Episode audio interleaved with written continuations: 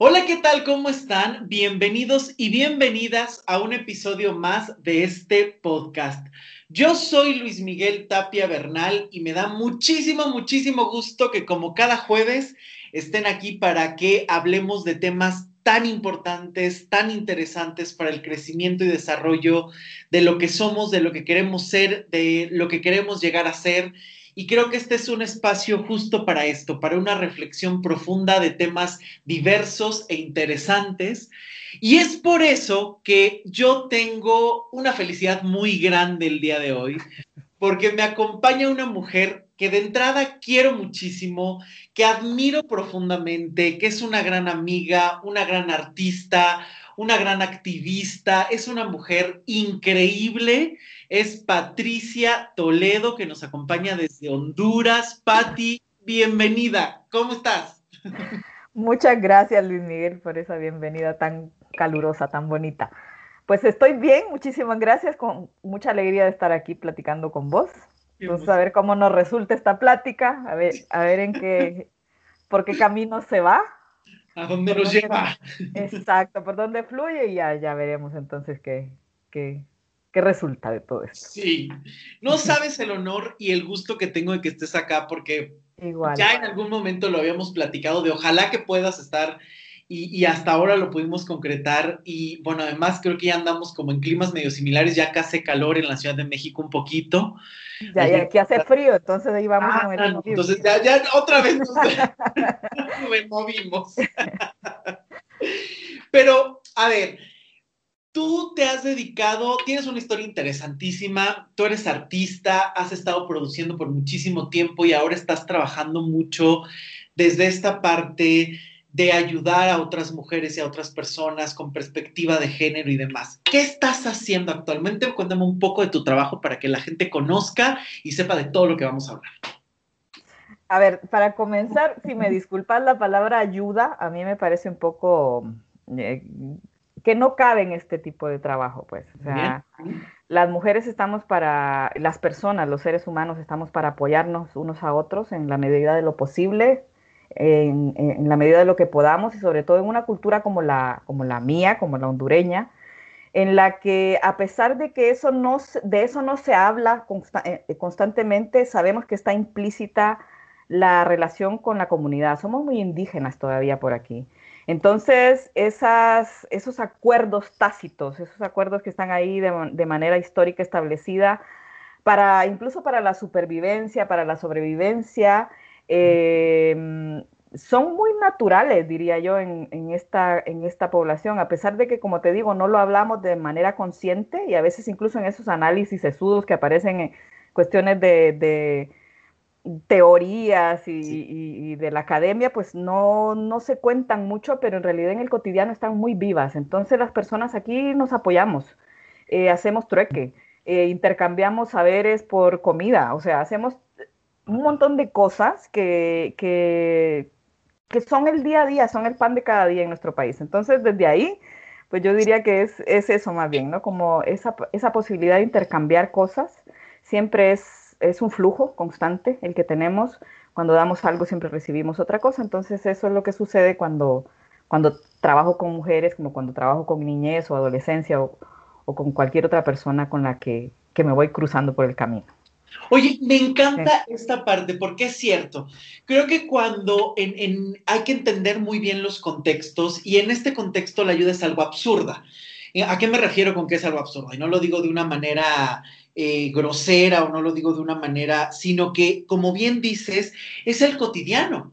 El cotidiano es este trabajo en comunidad, este trabajo de compartir, de hacer trueques que enriquece profundamente a las personas, eh, y que no tiene que ver con una cuestión de yo sé y te voy a dar algo, yo sé y estoy en una cúpula y me desciendo para entregarte algo, sino que a, fin, que a final de cuentas eso sería la ayuda, sino que aquí se responde a un trabajo mucho más comunitario, que esto de, de entrada me parece muchísimo más rico de conocer y de vivir incluso, ¿no? Porque hasta el trabajo se va a llevar desde otros matices y con otras formas. Y esto que dices, entonces has trabajado y estás trabajando principalmente con mujeres, eh, con personas eh, que están en la niñez, en la adolescencia. ¿Cuáles son los aprendizajes más interesantes que has tenido a lo largo de este trabajo? Fíjate que como estamos hablando de, especialmente de teorías de género, ¿verdad? Que se comparten en algunos de los, de los talleres con los que trabajo, en los grupos, con los grupos de personas con los que trabajo. Entonces, eh, creo que de lo más interesante que he podido aprender y quedarme incluso para mí, es esta posibilidad también de trabajar y relacionarme con hombres, con hombres adolescentes, con hombres adultos, que generalmente son padres de familia, que muchas veces son personas que em, no necesariamente tienen una situación económica muy, em, muy fácil, digamos, sino que son personas, son obreros, son hombres que son albañiles, son personas que son mecánicos de, carros, ¿no? De vehículos. Entonces, cuando tenés la posibilidad de, trabajar directamente con estas personas, de, de, escucharles, te, das, te vas dando cuenta que por ejemplo, todas estas construcciones sociales que teóricamente, eh, socioculturales que teóricamente conocemos y que sabemos que establecen además un sistema de dominio que en general va en detrimento de las mujeres, porque eso tampoco se puede negar, sí me ha tocado darme cuenta cómo también eh, les afecta definitivamente a ellos y, y, no de las mismas maneras que a nosotras, por supuesto.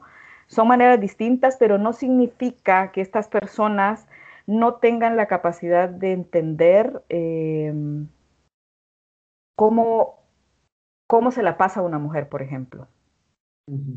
O sea, mi punto es que muchas veces, eh, de lo que hablabas también de esto de la ayuda, ¿no? Porque tiene que ver también con personas que tienen otro estatus, que tienen otra manera de ver las cosas, que tienen esa manera académica de ver el mundo, que aquí en este país es un estatus súper, súper poderoso ¿verdad? Cuando una persona tiene eh, sus títulos, sus doctorados, sus maestrías y tal, entonces eso ya implica una barrera incluso para la comunicación, porque cuando ves desde, desde esa altura, desde una posición que no te permite ver a los ojos a la otra persona, eh, entonces eh, se pierde mucha posibilidad de, aprendizaje recíproco. Y, y, eso creo que es lo que más me ha enriquecido. Em, encontrarme con respuestas, con comentarios, con argumentos, con, preguntas que, vienen de personas que según la teoría eh, son eh, quienes están del lado de la opresión. Entonces, eh, sí creo que aquí es donde la interseccionalidad tiene mucho que ver, hay un montón de cosas que se cruzan y, y que no podemos obviar tampoco. Claro, claro, claro. Por ahí va bastante.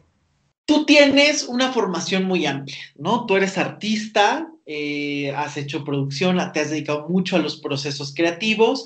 ¿En qué momento entra en tu vida o qué te lleva a ser facilitadora de talleres, a meterte en todo este mundo del género, los feminismos? ¿Cómo entró? Cuéntanos esa parte, porque a mí me encanta saber cómo las personas llegamos a donde estamos. Pues primero fue una búsqueda personal hace muchísimo tiempo, desde la adolescencia creo. Eh, las primeras obras que pinté, digamos, dentro de siendo estudiante de arte, em, tenían que ver ya con, estas opresiones que yo todavía no entendía mucho.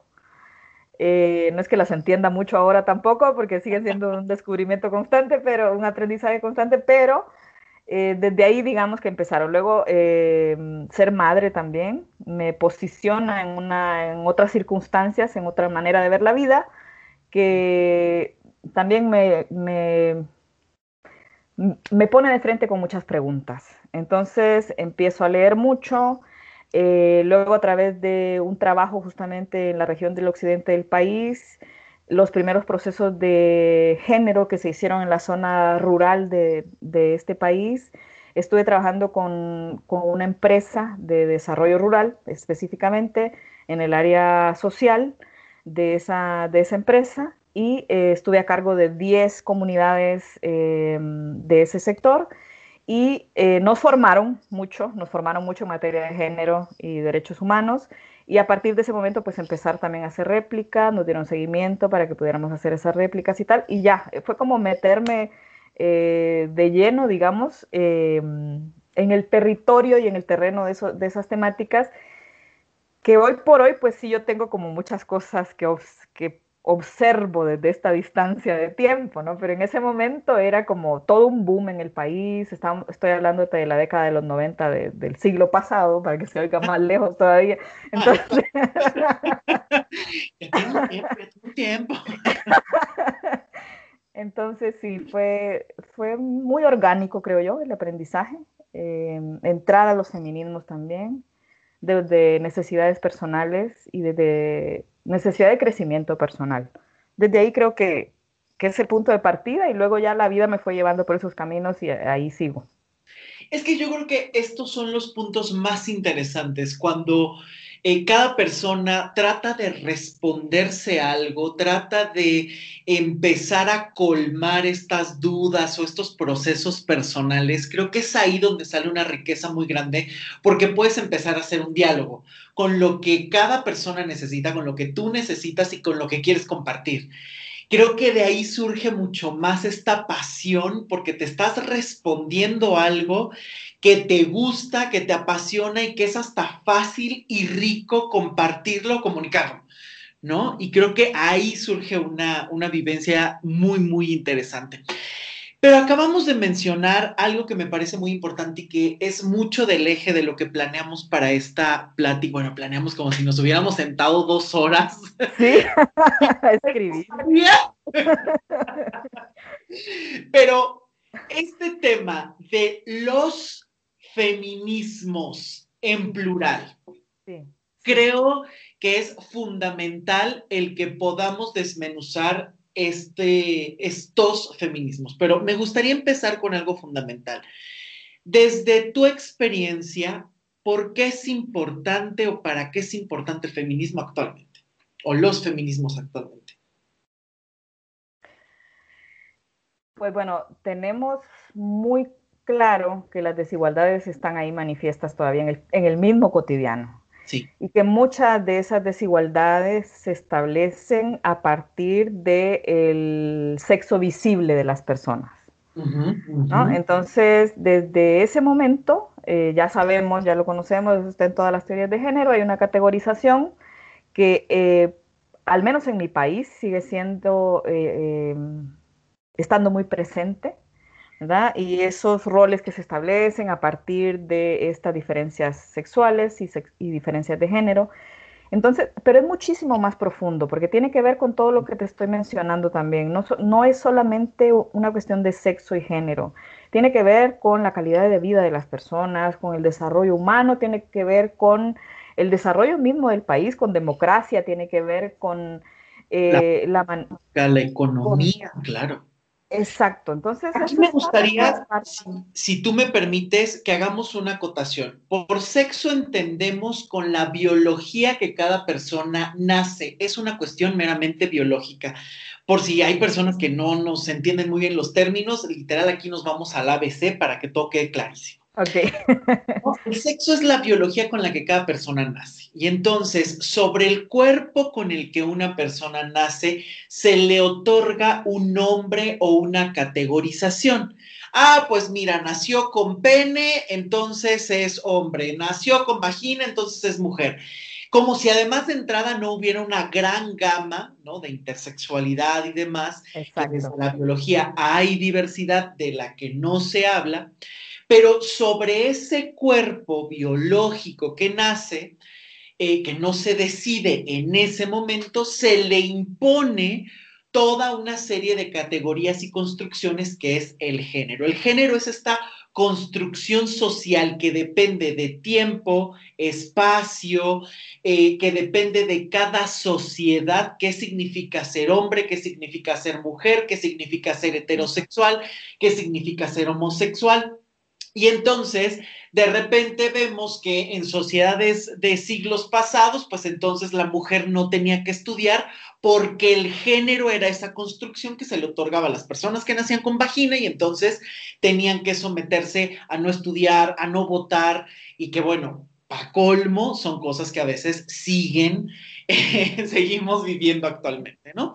o que los hombres no lloran, no pueden expresar sus emociones. Eso es una construcción de género, esa identidad individual y social que construimos de manera personal y externa sobre cómo se presenta el mundo y qué se entiende sobre ser hombre, mujer o el género que cada quien esté representando.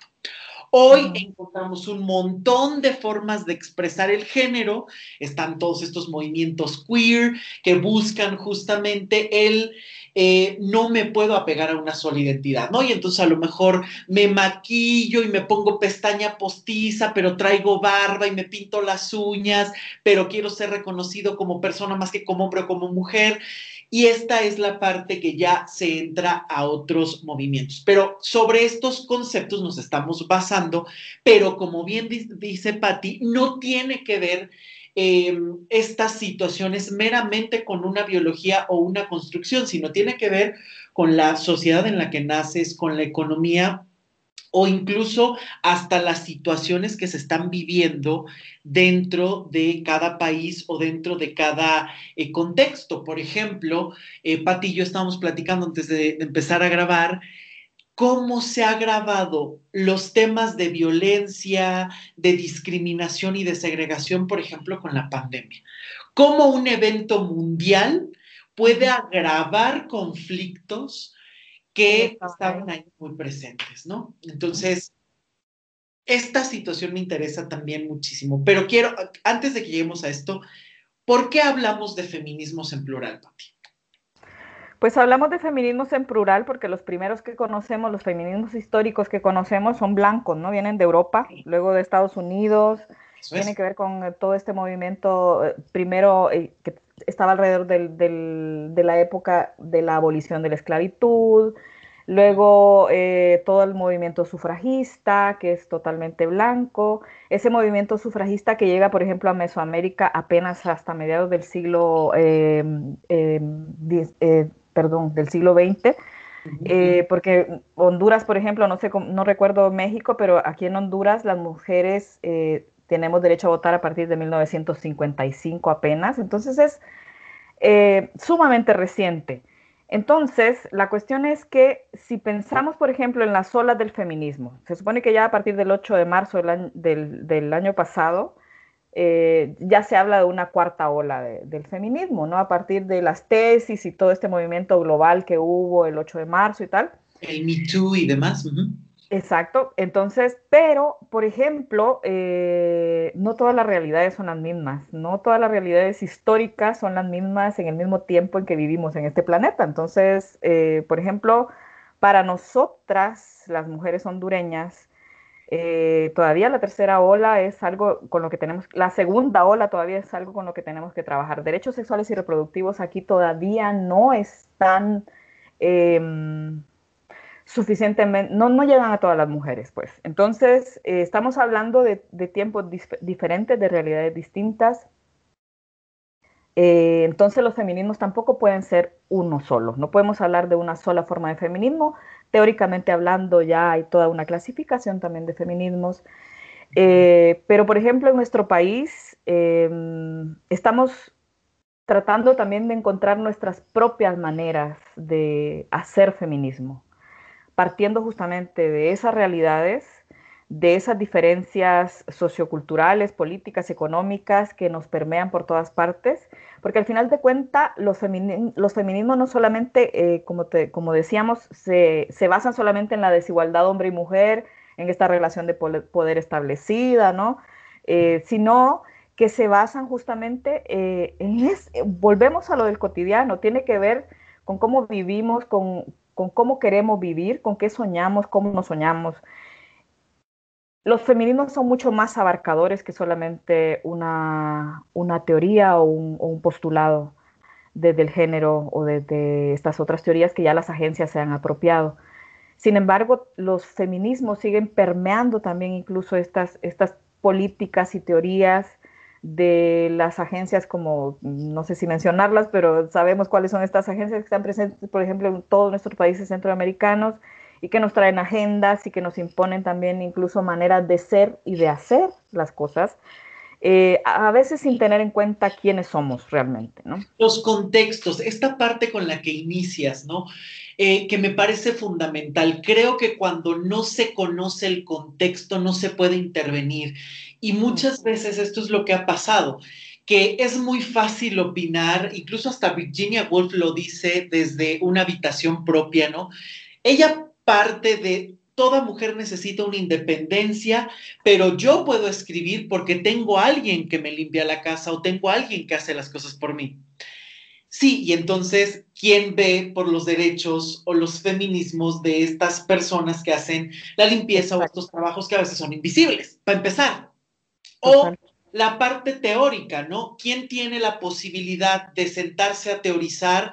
Pues a lo mejor quien tiene una maestría, un doctorado, que a lo mejor tiene acceso económico a otras esferas media alta, alta. Y entonces, claro, te puedes dar el lujo de ponerte a escribir siete horas al día, dar clases en una universidad, tener un, un sueldo para viajar, pagar, comprar libros y demás pero ¿qué pasa, por ejemplo, con las personas o las mujeres que están, eh, que trabajan de obreras y que ganan el mínimo y que y tienen que hacer doble o triple turno para poder llevar siquiera comida a la casa, para poder pagar la renta, para poder pagar lo más básico?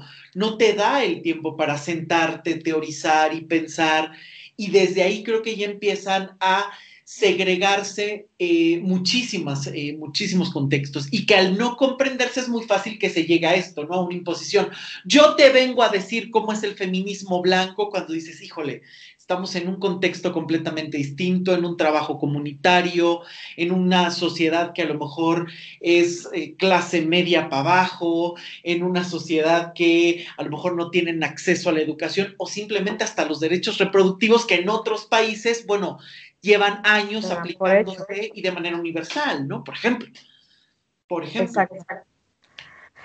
Entonces, ¿qué te digo? Eh, los feminismos en Honduras, por ejemplo, para partir de la realidad que, en la que vivo, que conoces. Es, que conozco, están en construcción, están en evolución, no tienen un nombre específico como muchos otros que ya están ahí asentados los feminismos negros comunitarios, Aquí tenemos como una mezcla incluso de varias formas de feminismo.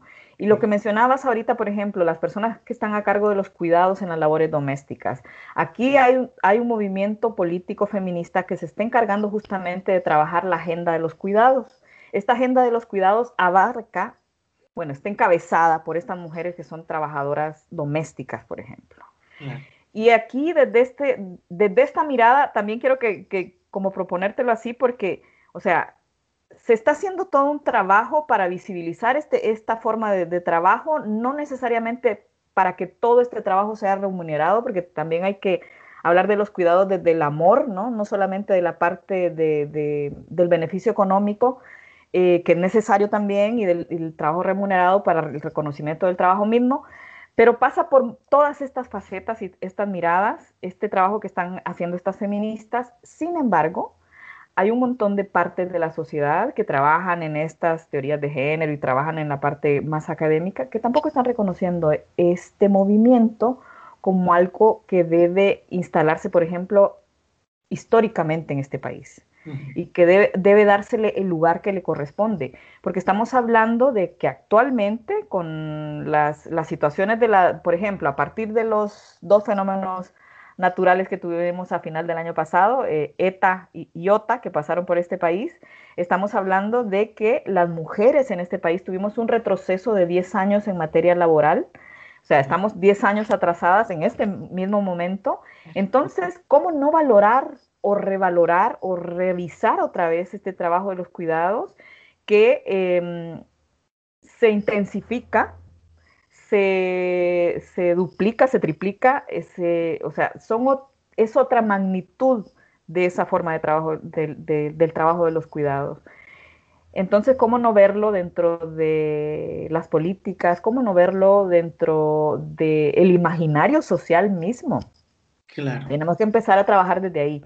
Entonces, desde esas realidades, ves cómo incluso un fenómeno natural puede transformar la forma de pensamiento, la forma en que se mueve un movimiento social, valga la redundancia, como los feminismos. Entonces, más todo lo de, lo que hablabas hace un rato, ¿no? De que esa, esa desvalorización de los movimientos feministas, precisamente por estar encabezados por mujeres y en este país por estar encabezados en este momento por trabajadoras domésticas. Claro. ¿Te, imaginas cuánto, o sea, sí.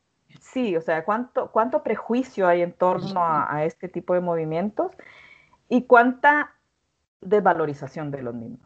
Entonces, eh, los términos que se usan en todas partes, como el feminazi, como la feminazi, pues aquí todavía se incrementan mucho más, están mucho más cargados de violencia, porque primero ni siquiera se sabe de dónde sale el término feminazi, ¿verdad?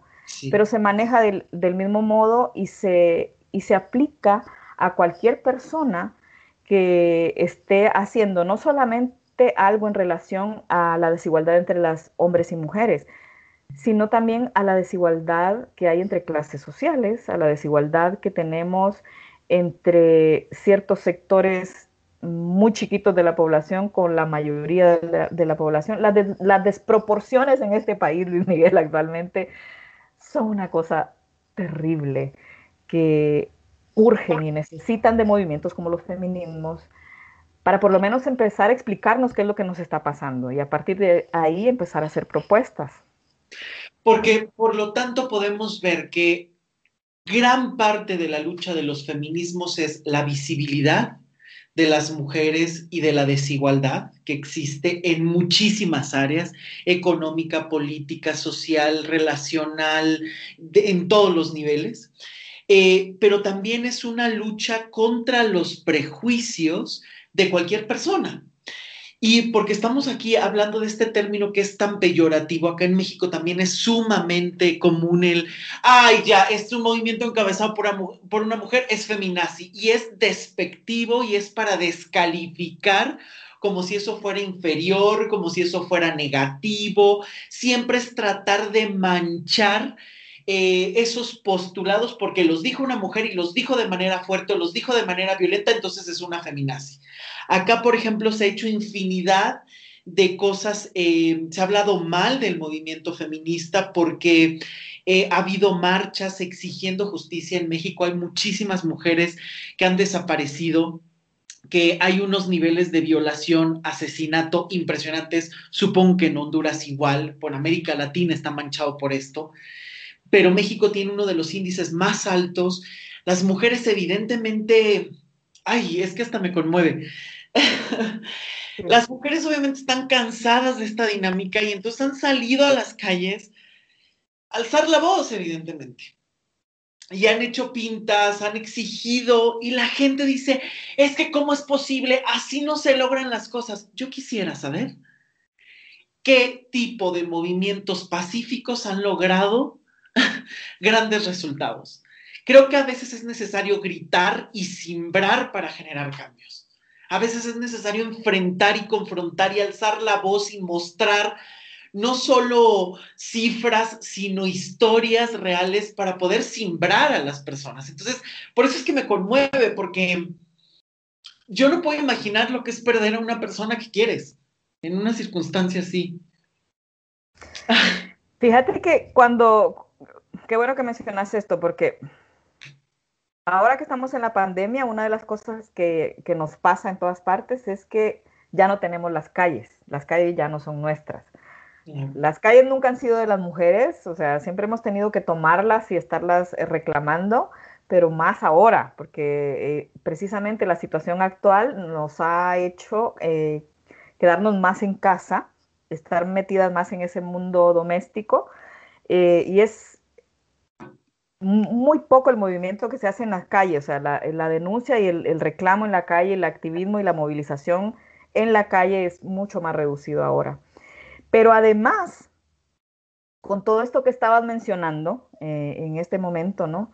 Em, no solamente la cuestión del prejuicio y toda esta parte que ya la, que ya la sabemos y que la conocemos, en este momento histórico em, nos hace falta justamente recordar, la memoria también nos sirve para eso, ¿verdad? No todo se registra en la historia, pero ojalá que la memoria la conservemos, porque justamente los movimientos feministas nunca han sido pacíficos, Luis Miguel, es decir, nunca se ha conseguido nada, los encadenamientos, eh, esto de tirar las bombitas, hay un montón de, este tipo de, de acciones que incluso son violentas, físicamente violentas que vienen y que nacen con los feminismos, que los crean los feminismos mismos, porque a veces las huelgas de hambre vienen de ahí, de los feminismos. Es decir, tenemos toda una historia de reclamos y de luchas que implica poner el cuerpo definitivamente, que implica meter el cuerpo en medio de esa lucha, porque justamente es una de las cosas que queremos uh, vindicar, ¿no? El cuerpo femenino, el cuerpo de las mujeres. Entonces, em, ¿cómo no meterlo y cómo no recordar que el cuerpo está metido justamente en esa lucha? Y que es justamente por ahí donde nos pasan todas las desigualdades, es por ahí donde pasan todas estas situaciones que tienen que ver con la multiculturalidad que no se respeta, con la racialidad, etnicidad y todo esto que, también nos cruza, nos atraviesa, sobre todo en países eh, mesoamericanos donde hay también una diversidad cultural, que no solamente una diversidad sexual, sino toda esta otra diversidad cultural, lingüística, eh, ideológica, eh, cosmogonías totalmente distintas, que, no pueden caber en una sola buchaca. y es y yo creo además que, o sea, a ver, todas las revoluciones han empezado de una manera de simbrar. Stonewall, que se marca como uno de los inicios, que no es el único inicio del movimiento gay, porque ha habido muchos y en muchísimos países, pero Stonewall, que se marca de, de un hecho como muy histórico, fue porque los gays estaban cansados de las redadas que estaban viviendo, donde la policía llegaba sin avisar, golpeaba, violaba, extorsionaba a los hombres y a las mujeres lesbianas y a los transexuales, las transexuales, y entonces los echaba, cerraban y cancelaban los, eh, negocios y entonces se cansaron tanto que en un momento se juntaron todos, agarraron lo que tenían para luchar con la policía y decir no más. Y a partir de ahí se empezó a generalizar un movimiento que se ha llevado a cabo a nivel mundial por la lucha de la diversidad sexual. La Revolución Mexicana es un hecho que, bueno, se ha estudiado muchísimo desde muchísimos países porque es un hecho histórico muy importante acá en México, donde las mujeres tuvieron una participación muy activa y que se desconoce porque no se habla, porque los libros de texto han omitido a muchísimas mujeres importantes dentro de la Revolución. Pero justamente fue una lucha de años, de pleitos, de muerte, que a lo mejor los resultados por las cuestiones políticas y los intereses económicos no fueron los deseados, pero gran parte o muchas cosas se consiguieron gracias a una revolución que tuvo infinidad de situaciones violentas precisamente para conseguir algo. No estoy diciendo que sea el único camino, evidentemente, porque hay muchísimos otros la enseñanza, el aprendizaje, pero muchos de muchas de las exigencias de derechos básicos se tuvieron que conseguir así. Y no podemos estar descalificando un movimiento cuando ni siquiera conocen las historias o las circunstancias o las personas muchas veces se quedan con una cifra. ¿Qué pasaba en Ciudad Juárez, acá en México, en Chihuahua? Eh, la ciudad estaba tapizada de desaparecidas, tapizada de mujeres que estaban exigiendo que sus hijas tuvieran una visibilidad, el saber dónde estaban, y ya se convertían en un dato. Ah, sí, una muerta más. Recuerdo que incluso era noticia, fue noticia mundial, el día, un día que en Ciudad Juárez no hubo una sola muerte, fue una noticia mundial. Y entonces, este tipo de situaciones evidentemente necesita de trabajos específicos que hablen y den cuenta no solo de la diversidad de personas que existe, de diversidad sexual, sino de, estos, de todos estos contextos que están permeando, influyendo al ser humano, porque creo que estamos en un diálogo constante. La sociedad nos influye, pero nosotros, nosotras podemos influir a la sociedad porque al final de cuentas la sociedad es un ente vivo porque está hecho por personas. que estamos viviendo, que estamos evolucionando y que estamos trabajando. Y que creo que ahí es sumamente importante el trabajo personal y el trabajo colectivo.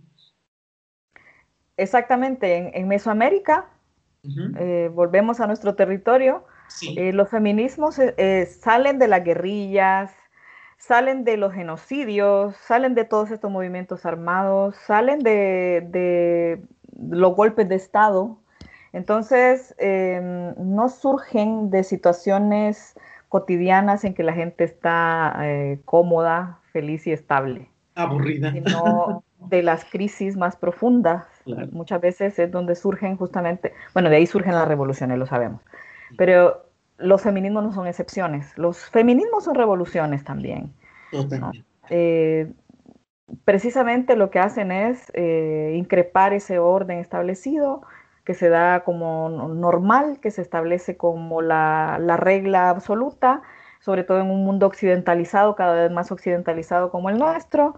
Entonces, los feminismos siempre están recordándonos que no es cierto, que las personas no somos homogéneas, eh, ¿verdad? No somos iguales todos y todas, y hay que tenerlo muy presente porque no solamente se trata de visibilizar la desigualdad y la, carencia o la diferencia en este sentido negativo que se le da a la diferencia, sino justamente de pensar en cómo nos enriquece toda esa diferencia, cómo esa diferencia se convierte justamente en una fuente de riqueza para toda la gente que puede tener acceso a esas diferencias, a esa diversidad. Y las mujeres somos eso, somos una diversidad eh, que tiene que ver con todo lo que hemos mencionado y que tiene que ver con cómo se va desarrollando todavía esta sociedad y cómo puede evolucionar o cómo puede salir de estas crisis en las que estamos en estos momentos a partir de una pandemia global, de que cuando empezás a ver también las cifras y los numeritos, te vas dando cuenta y, y decís, ok, ¿por dónde agarramos esto? ¿Por dónde se le esta mazota? claro. Exactamente. Entonces también la otra parte más sensible, digamos, y más íntima también de los feminismos es justamente no olvidarte de que esa persona es eh, tu prójimo, por decirlo de, coloquialmente, ¿no? Algo que sea como muy fácil de, identificar y de reconocer. Esa otra mujer es, no solamente es tu igual, es una persona em, que vive las mismas circunstancias tuyas, tal vez no exactamente las mismas, pero que está en este mismo contexto, que tiene unas realidades que también han atravesado su vida, su historia personal em, y sus maneras de relacionarse. Entonces, los feminismos también nos acercan de una manera estética unas a las otras, no solamente desde esta, de esta mirada de la politicidad, que además lo personal es político y es cuando eh, también se revoluciona toda la política, la manera de concebir la política en nuestros países, que aquí es bien cuadrada, por ejemplo. Em, eh, pero entonces también es esta parte, ¿no? De cómo nos queremos, de cómo nos cuidamos, de cómo eh, nos juntamos para reír, porque también esto es revolucionario. Reírte en medio de la crisis, encontrar la manera de, sobrevivir, de compartir, de cambiarte la papa por la cebolla, de eh, hacer la olla común, de la plática, del encuentro, de la risa, que también lo tenemos bastante ahorita limitado debido a la pandemia. Pero entonces, eh, ves cómo nos podemos reinventar las sociedades, lo que estaba diciendo justamente, cómo y podemos influir en esas sociedades. Y a veces, vuelvo a lo de la academia, no te lo reconocen. No te reconocen toda esa lucha cotidiana, todo ese trabajo que se hace en el día a día, no solamente para sobrevivir, sino para el, bien, el buen vivir. Entonces, eh, los feminismos están siempre presentes en todo ese trabajo que se hace, que no solamente tiene que ver con que las mujeres y las niñas estemos bien, sino al final de cuentas toda la comunidad y eso, y eso abarca a todas las personas indistintamente. Entonces, em, el llamado es justamente para que no se nos olvide que estos movimientos, que estas necesidades de revolucionarias, que estas necesidades de hacer cambios estructurales, no solamente benefician a, unas pocas personas, que en este caso estamos hablando de la mitad del mundo, no estamos hablando de una, de una cifra pequeña tampoco, Estamos hablando de la mitad del mundo, pero em, abarca a toda la sociedad en su conjunto, a todas las personas en su conjunto, a la población humana en su conjunto. No, no, no deja fuera a nadie. Y, creo que es algo que tenemos que tener siempre presente cuando hablemos de feminismos, porque se ha satanizado mucho. En este país, por ejemplo, está totalmente satanizada la idea del feminismo.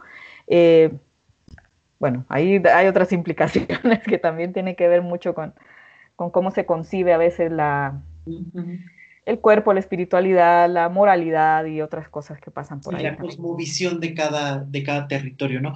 Yo recuerdo una de mis maestras que me dio justamente en la licenciatura Género y Feminismo, Estela Serret, nos decía, el feminismo, ella hablaba en ese momento de un feminismo, todavía no hablábamos o no entrábamos a toda esta parte de los feminismos, pero en ese momento recuerdo que decía mucho esta parte de, el feminismo no busca la imposición de las mujeres sobre el hombre. El feminismo lo que busca es la igualdad, porque a final de cuentas la opresión del machismo, del patriarcado, de las heteronormas, afectan a todos los seres humanos, todos, incluso hasta los opresores o las opresiones, o sea, también se ven afectados.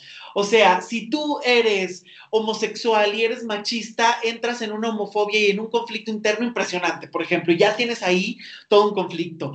sí, eh, perdón.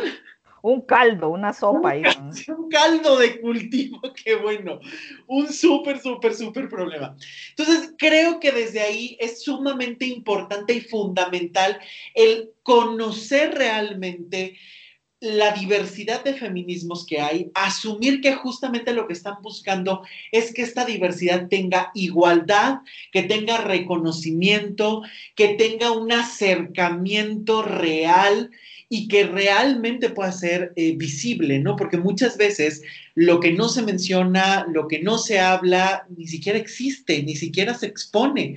Por eso es tan importante el hablar, el visibilizar, el dar a conocer las diversidades, los trabajos que se están haciendo y que no solo está en la academia el feminismo, no solo está en las conferencias, no solo está en los eventos políticos, ¿no? Donde vamos a hablar acerca del aborto, vamos a hablar, ahí no solo está el feminismo, es una parte de los muchos feminismos que hay. Al contrario, yo creo que los feminismos están haciendo, y como bien lo dices, y esta parte me parece no rica, sino maravillosa en lo cotidiano, en el día a día, en el cara a cara y que por supuesto que la pandemia ha venido a romper y transformar muchísimas cosas porque claro, en este alejamiento, en este no poder vernos, tocarnos, el poder salir, el tomar las calles, como bien decías, el adueñarte de los espacios, claro que hay una reducción, claro que eso tiene toda una serie de implicaciones y demás, como los temas de violencia que a lo mejor sí ya estaban, pudieron haber crecido porque estás conviviendo 24/7, ¿no? Con, las personas y que pueden desatar un montón de situaciones. Pero incluso tú y yo platicábamos algo eh, la semana pasada que me interesa muchísimo retomar, que es el amor como resistencia. Perdón, anda mi gata por ahí haciendo ruido, así que sí. La mía porque la dejé afuera, pero si no, se estaría hasta paseando encima del monitor y saludándote y ronroneándote, que le encanta. Ay, el amor como resistencia, Luis Miguel, imagínate. En este país particularmente la palabra resistencia tiene muchas, tiene sus connotaciones eh, de una historia reciente, a partir de 2009, que fue este golpe de Estado que tuvimos en el país, que movió y movilizó a muchos movimientos sociales y políticos en este país y nos juntó a muchas personas que normalmente no nos movíamos juntas. Eh, provocó mucho, mucho movimiento social, como te digo, Em, entonces la palabra resistencia aquí tiene esa como, tiene un tratamiento especial, tiene un significado especial. Ya de por sí la palabra resistencia aquí tiene un valor agregado. Es cierto. Sí. Y cuando hablamos del amor como resistencia, es un poco también de lo que te comentaba hace un ratito, ¿no? Cómo nos juntamos para hacer la olla común, para compartir la comida, para compartir lo poco o mucho que podamos tener. Y eso implica no solamente las cuestiones materiales, sino los saberes, los conocimientos, las experiencias personales. Y nos hemos dado cuenta, y yo sí siento, no solamente yo, sino que con amistades y personas con las que estamos hablando en estos días, nos hemos dado mucha cuenta que aquí eso se está moviendo mucho. En este país se está moviendo mucho. La, eh, darnos cuenta de que siempre hemos tenido estas resistencias, de que es parte de nuestra cultura, por ejemplo, de que está totalmente intrínseco en nuestra forma de sentir y pensar, y que en este momento justamente eh, le estamos dando el valor que tiene. Probablemente todavía no tiene un nombre, que como dice Rita Laura Segato, que para eso sirven las teóricas, como dice ella, ¿no? Para nombrar las cosas que no, se han nombrado todavía. A veces hay cosas que hacemos que, no tienen nombre todavía. Entonces hay que, encontrar cómo llamarles, ¿no? Para no solamente evocarlas, sino para nombrarlas justamente y hacerlas más visibles. Pero sí, el, el el amor como resistencia se mueve mucho en este país, Luis Miguel, que es desde donde yo te puedo hablar y donde te puedo platicar las cosas, ¿no? Eh, eh, sí nos hemos dado cuenta que justamente esta, esta crisis, sobre todo económica, que se nos viene encima, ahorita estamos hablando justamente de la seguridad alimentaria en este país. Este año va a ser crítico para más de 3 millones de personas que se, que se quedaron sin nada en este momento. Em, tenemos a 95 mil personas viviendo en albergues, por ejemplo, después de estos fenómenos naturales. Eh, tenemos eh, o sea, cifras que bajaron impresionantemente em, en la agricultura, en la ganadería, en el comercio, en la industria. Em, entonces, además de lo sanitario, ¿no? Eh, que ya lo teníamos ahí establecido. Entonces, ¿qué te queda? ¿Qué te queda, no? Te queda resistir y te queda resistir de una manera amorosa además, ¿no? Reconociendo a esa otra, a esa otredad em, que ya lo habíamos experimentado este, este movimiento de resistencia, pero ahora se hace justamente desde esto, ¿no? de, valorar la posibilidad del encuentro, valorar la posibilidad del acercamiento y de darle cariño a otra persona y de estar para otra persona al menos para escucharle. Entonces, sí, es, sí lo hemos sentido varias personas y nos estamos dando cuenta de cómo estamos dándole valor a esa resistencia afectuosa, esa resistencia amorosa, porque hoy por hoy es lo que creo que nos está sacando incluso de la tristeza que teníamos profunda, de que nos ha traído toda esta, esta pandemia y todos estos fenómenos naturales también. Casi que haber tocado este, este fondo horrible y terrible, eh, nos está permitiendo reconocernos mucho más allá de las posibilidades políticas y económicas que tengamos para dar, em, la posibilidad real de darnos a otras personas de maneras creativas además para que esto no se nos caiga, Luis Miguel, porque, porque la vida es maravillosa, entonces hay que seguir, hay que seguir viviendo. Por supuesto. Y hay que encontrar la fuerza en la resistencia y en la resiliencia, que tenemos mucha. Muchísima. El ser humano es capaz de construir muchísimas formas de amar, de relacionarse, de compartirse, de reinventarse, y lo estamos viendo. O sea, ¿quién se iba a imaginar que a estas alturas de la humanidad íbamos a paralizar infinidad de cosas por una pandemia? ¿Quién se iba? Nadie. Y de repente te encuentras en estas situaciones y que trastoca muchísimas dinámicas. Justamente hace ratito me preguntaban, porque luego estoy haciendo ahí dinámicas en Instagram de, déjame tu pregunta, y me preguntaban justo eso. O sea, eh, los resultados son mayormente positivos o negativos con la pandemia. Yo creo que depende de cada persona, depende de cómo lo vivas, porque creo que justamente el amor, la resiliencia, esta capacidad que tiene el ser humano para sobreponerse a las situaciones complicadas, es lo que realmente enriquece y que cada quien la desarrolla como puede, con las herramientas que tiene, con las personas que tienes, con quién te rodeas, qué compartes, qué intercambias. Estamos en un intercambio todo el tiempo. Y esto es lo maravilloso. Por eso es que yo a veces me, me cuestiono mucho estas teorías solamente de un amor propio egoísta. Esto no puede ser.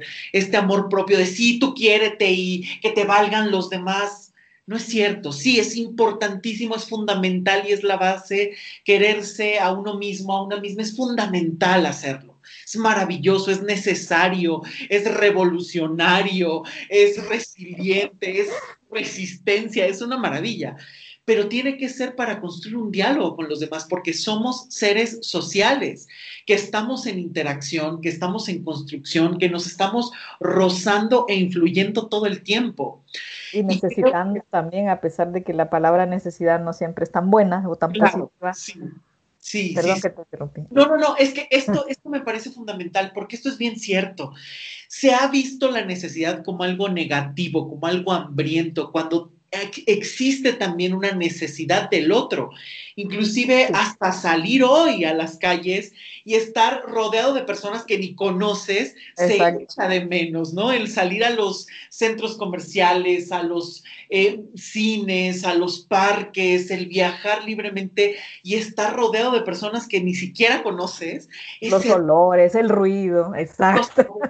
que sales y dices, ay, quiero probar tal cosa. Bueno, tengo unas ganas de ir a Honduras a conocer justamente todo esto, ¿no? Y esto es lo rico que nos vuelve los, a los seres humanos, ¿no? Esta, esta, parte, esta parte de asumir esta diversidad y el asumir este diálogo con las otras personas, el no tener que vivir en este amor egoísta, en este amor cerrado, en este amor de no me importa nadie más que yo, me lastimaron y entonces me voy a cerrar. Eso siempre lo he dicho, es simplemente una respuesta dolorosa, traumática y que solo te va a traer más sufrimiento, porque cuando realmente te sanas, te compartes mejor y aprendes a relacionarte de otras maneras y a compartir incluso esas otras maneras, porque a veces no se necesita el gran speech y 20 horas de teoría, que es importante eh, también hacerlo, pero a veces el simple hecho de compartir experiencias se vuelve algo tan maravilloso porque ignoramos más de lo que sabemos y el hecho de poder aportar estos granitos es tan, tan rico y maravilloso. Y, además, quiero retomar algo que, que me parece muy importante. Este diálogo que tú hablabas, que creo que es fundamental entre los feminismos académicos y los feminismos de la vida cotidiana, por así decirlo, es fundamental. O sea, aquí no estamos diciendo uno es mejor que otro, uno no vale y el otro sí. Todos tienen una validez. ¿Por qué? Porque en la cotidianidad hay un montón de experiencias que necesitan ser visibles, habladas, trabajadas, pero la academia también es muy importante porque hay que producir un conocimiento certero, ordenado, priorizado, eh, amigable, pensado, y este es un diálogo completamente necesario. Yo lo veo muchísimo en la terapia, ¿no? La gente llega y dice, es que ya me leí 20 libros sobre codependencia. Sí, es maravilloso, pero tienes los conceptos y no tienes la práctica, vas a caerte. Y viceversa, ¿no? Tienes un montón de experiencia, pero no tienes la sistematización, se puede caer un montón de cosas. Pero en cambio, este diálogo, este ir sumando, conociendo en la diversidad, es lo que realmente nos enriquece. No sé tú cómo lo veas. Fíjate que cuando estabas hablando de este amor que solamente es el personal y solamente me enfoco en mí, como soy muy visual, pues entonces lo, que, lo que vi fue una vela encendida. Cuando tenemos este amor solamente para nosotros, eh, está la vela encendida, pero solamente se consume. O sea, si no, la, si no recordás que esa vela sirve para iluminar, esa, esa irradiación de calor, de luz, de energía y tal, solamente te consume. No se comparte ni, ni llega a nada, a nada más, solamente es consumirte. Y es justamente lo que nos hace el capitalismo, es lo que nos hace este amor líquido del que vos hablas, de, Bauman y tal, que lo has, lo has estudiado y lo has profundizado tanto. Entonces, nos autoconsumimos también cuando no nos entregamos. Y, en sociedades donde hay tanta limitación y tanta carencia, es mucho más fácil entregarse y darse, precisamente porque la necesidad no es vista como algo eh, con tabú ni con negatividad, sino que es, es, permite el flujo de la vida, justamente reconocer que hay necesidades de todo tipo eh, sobre todo cuando incluso las necesidades más básicas no están cubiertas por el Estado, ¿no? Entonces, tenés que encontrar la manera, no solamente de, la, lo que ya mencionábamos, de la sobrevivencia, sino cómo seguir creciendo desde ahí y cómo em, levantarte desde esa realidad que te está golpeando. Entonces, eh, vas encontrando significados, vas encontrando otros, otros símbolos, vas creando otras circunstancias y otras situaciones. Y lo de la academia y lo, de la, lo del cotidiano, digamos. Sabemos también que además en la historia, la historia siempre ha estado en las manos de quienes tienen poder.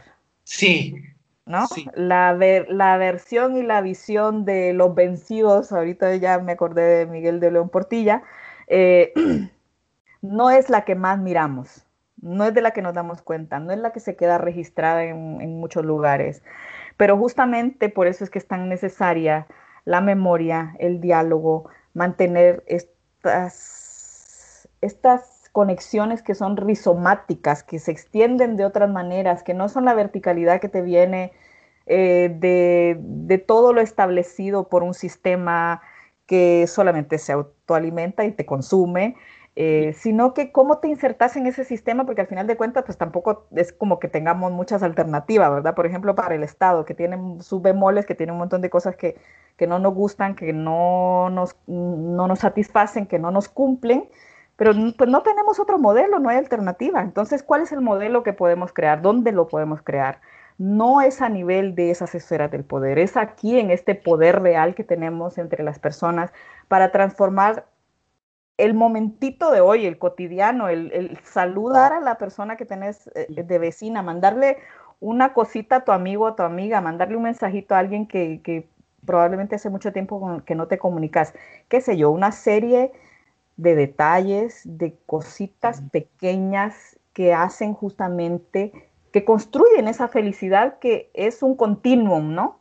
Que no es un estado permanente de, vida, sino que es algo que, vas encontrando y que vas construyendo de a poquito a poquito, de piedrita en piedrita, de granito en granito. Entonces eso es justamente eh, la riqueza que sí podemos compartirnos, que no está nombrada en esos, eh, en los numeritos y en las cifras que aparecen globales, eh, que deberían estar, bueno, ya hay estudios sobre la felicidad, eso sí, en, en, muchos países nórdicos ya los hay, pero en los nuestros entonces tenemos que empezar a establecerlo como una práctica del día a día, porque nadie lo está contando, nadie lo está narrando. Entonces es que se convierta en una narrativa nuestra, en una narrativa eh, de la convivencia. Y eso es otra vez volver a pensarnos desde ahí, ¿no? Desde esa resistencia amorosa, desde esa resistencia que nos da justamente la posibilidad de amarnos, de reconocernos como seres humanos y seres humanas. Eh, y va mucho más allá porque se, extiende también a otras especies, Luis Miguel, eso sí es inevitable. también. Yo estoy maravillado porque estas reflexiones me parecen ricas y necesarias porque aquí es donde se puede tomar toda esta visión y generar estos pequeños cambios de conciencia, de práctica en cosas pequeñas y cotidianas, en cosas reales y que además creo que generan grandes cambios a la larga y creo que algo muy, muy, muy importante es siempre mantener la mente y el corazón abiertos para conocer nuevas formas, para encontrar otros caminos, otros diálogos, otras palabras, otras experiencias que nos nutran y nos enriquezcan, porque es ahí donde realmente podemos probar una gama de, de oportunidades incluso para el cambio, ¿no? Y los feminismos son esto, ¿no? Esa posibilidad de conocer una gran diversidad, de respetar, responsabilizar, de dialogar, de visibilizar, de expresar y de conocer una diversidad que a final de cuentas existe y ha existido toda la vida. Porque si algo caracteriza a todos eh, los seres vivientes de este planeta, es que somos completamente diversos y diversas. Todos y todas estamos en una diversidad. Creo que la diversidad es el sello de la humanidad, el sello de la vida, porque es ahí donde encontramos otros matices. Y esta imagen a mí me parece no poderosa lo que le sigue. Por eso me encanta platicar contigo, porque esta imagen de la vela se me hace una cosa bellísima. Eh, si tú la compartes, puedes alumbrar cavernas, puedes alumbrar a muchísimas otras personas. Y si no, es una decoración en tu habitación solitaria que simplemente está derritiendo la cera y que tarde o temprano se va a quemar, a consumir sin que nadie más vea la grandeza de lo que tú puedes ser, compartir y tener. Esta imagen me la llevo en mi corazón y me fascina. ¿Cómo no tienes idea, Pati? Pues mira, surgió aquí con la plática. Sí. Esa, esa imagen, esa figura. Eso es una maravilla. ¿Y qué crees? Ni yo lo puedo creer. Ya se nos acabó el programa. Esto se ha ido volando. lo sentí. Platicar contigo siempre es una riqueza. Ojalá que eh, nos acompañes en muchas otras ediciones y de verdad, gracias por tu trabajo, gracias por tu visión. Gracias por tanto cariño y por estas pláticas tan ricas que tengo el gusto de compartir contigo muy seguido. Y no sabes el gusto y el honor que es que estés aquí con nosotros, nosotras y nos acompañes. Muchísimas, muchísimas gracias, Pati. Igualmente, Luis Miguel. Muchísimas gracias desde mi corazón. Te quiero mucho. Muchas gracias a ustedes por acompañarnos y llegar hasta aquí. No se olviden de compartir este podcast. Ya saben que lo pueden encontrar en Spotify, en Apple Podcast, en Amazon Music y también está de manera gratuita en Google Podcast y en mi página web luismigueltapiavernal.com. Hasta donde quieran lo pueden escuchar y lo pueden compartir. Gracias por estar cada jueves. Nos escuchamos la próxima semana. Les envío un gran, gran, gran abrazo y hagamos del amor una resistencia y seamos esa vela que nos ilumine por dentro y por fuera y podamos tocar muchas más vidas. Muchas, muchas gracias a todos, a todas. Hasta la próxima. Chao. Abrazotes.